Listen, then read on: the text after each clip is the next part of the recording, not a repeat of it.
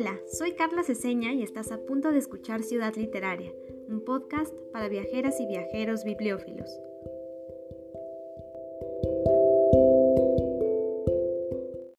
Fue el momento más feliz de mi vida y no lo sabía. De haberlo sabido, ¿habría podido proteger dicha felicidad? ¿Habría sucedido todo de otra manera? Sí, de haber comprendido que aquel era el momento más feliz de mi vida, nunca lo habría dejado escapar pero sabemos que en cuanto señalemos el momento más feliz, hará mucho que éste habrá quedado en el pasado, que no volverá nunca más y que precisamente por eso nos producirá dolor. Y lo único que puede hacernos soportable dicho dolor es poseer algún objeto perteneciente a ese instante dorado. Los objetos que nos quedan de los momentos felices guardan con mucha más fidelidad que las personas que nos hicieron vivir esa dicha el placer de su recuerdo, sus colores, sus impresiones táctiles y visuales. Les acabo de leer un par de fragmentos de El Museo de la Inocencia de Orhan Pamuk, y para celebrar el mes de los museos decidí compartirles un tema que me parece muy importante y que probablemente les inspire a viajar y a leer. En este episodio haremos un recorrido sonoro por algunos museos dedicados a la literatura y a sus escritores. El primer museo literario que les quiero compartir está en Edimburgo, la capital de Escocia.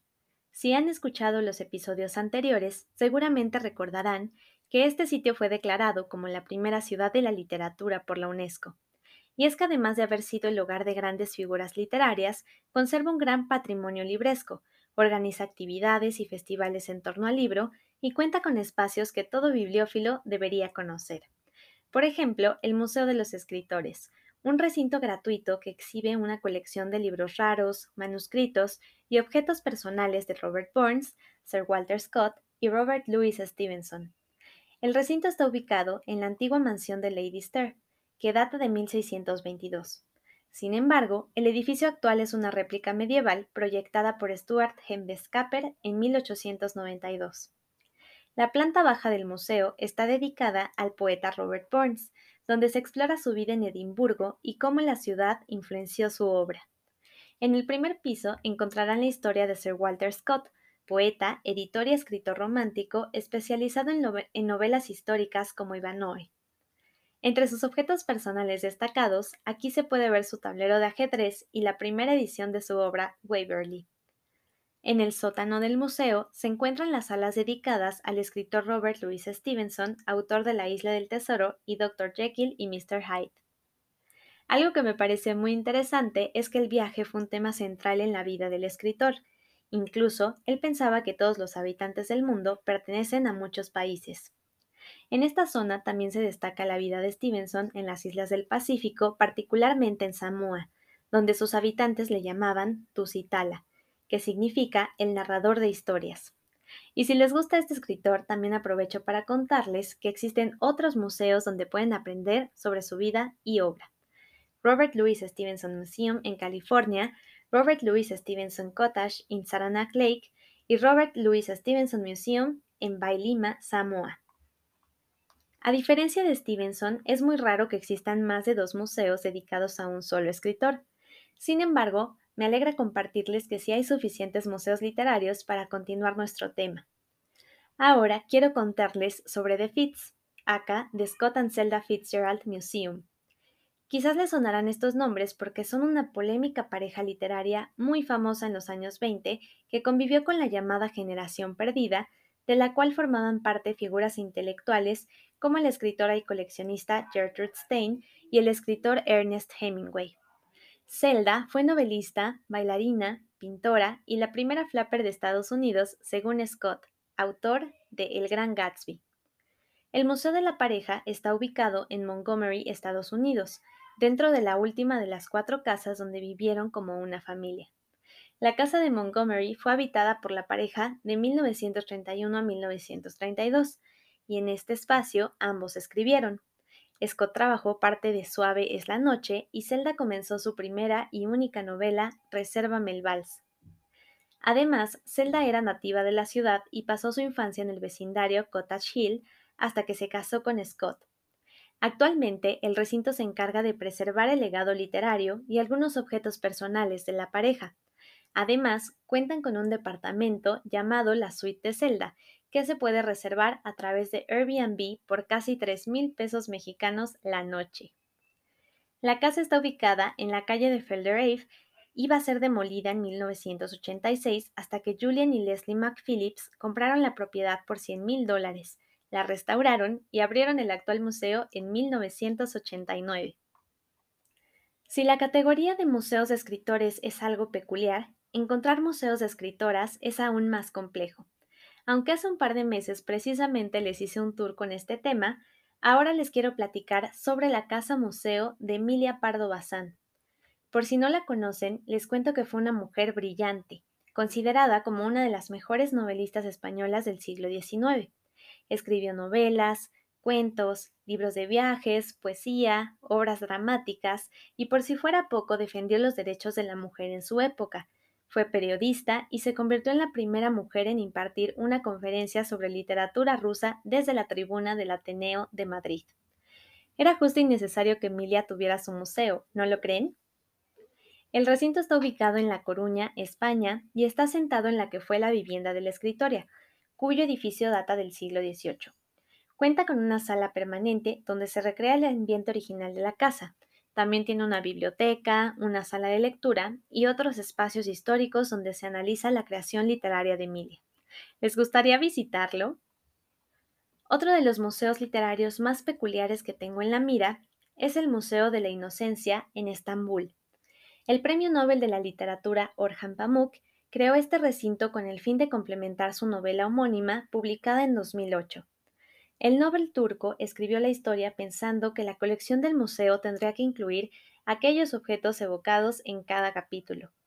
El Museo de la Inocencia se instaló en una casa del siglo XIX, localizada en el barrio de Kukurkum, Estambul, y fue inaugurado en el 2012. Dos años más tarde, el recinto fue galardonado con el Premio Museo Europeo del Año. Tanto la colección como la novela narra la historia de amor entre Kemal y Fusun en Estambul a través de objetos cotidianos que provocan los recuerdos de los personajes en los distintos sitios de la ciudad. El proyecto museístico y literario gira en torno de la palabra turca Husun, que hace referencia a la melancolía presente en su sociedad pues como el autor considera, sentimos apego por los monumentos, los edificios y el mobiliario urbano de las ciudades porque disparan nuestros recuerdos. En el año 2015 se realizó Innocence of Memories, un documental británico dirigido por Grant Key, inspirado en la novela de Pamuk y su museo. Espero que estén anotando todo esto porque gracias a este recinto ya tenemos recomendación de una ciudad, una película, y un libro que se antoja muchísimo para nuestro bonito club de lectura. Por ahí escríbanme si están de acuerdo con esto.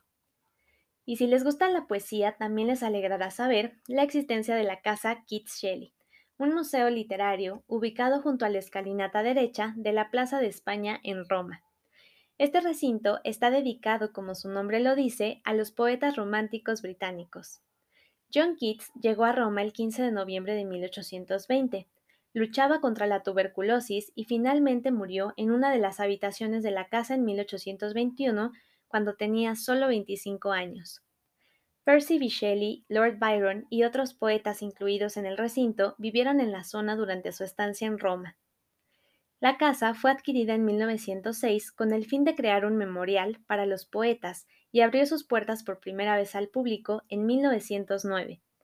Su colección está formada por manuscritos, pinturas, esculturas y memorabilia.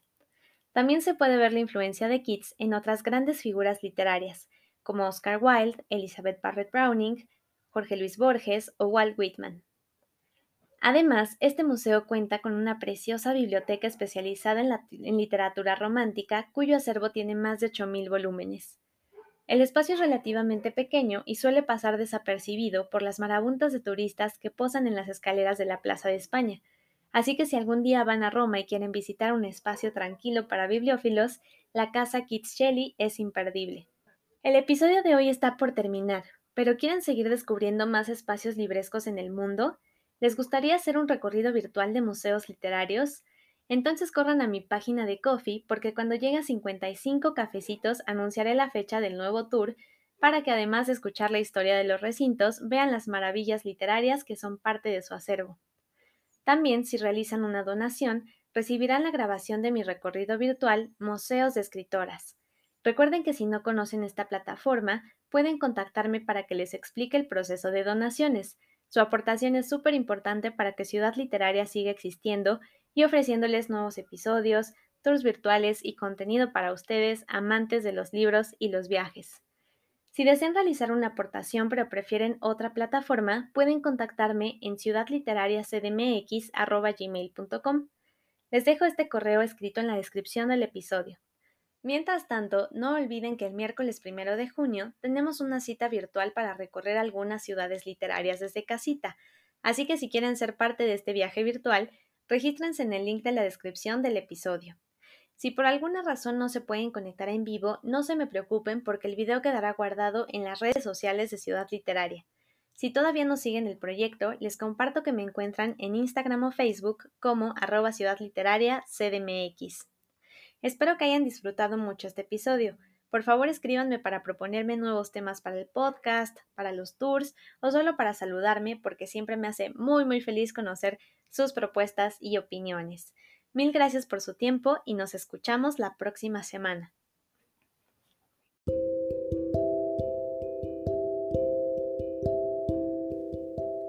Si quieres ser parte de nuestra comunidad, búscame en Facebook e Instagram como arroba Ciudad Literaria CDMX y no te pierdas nuestro próximo episodio.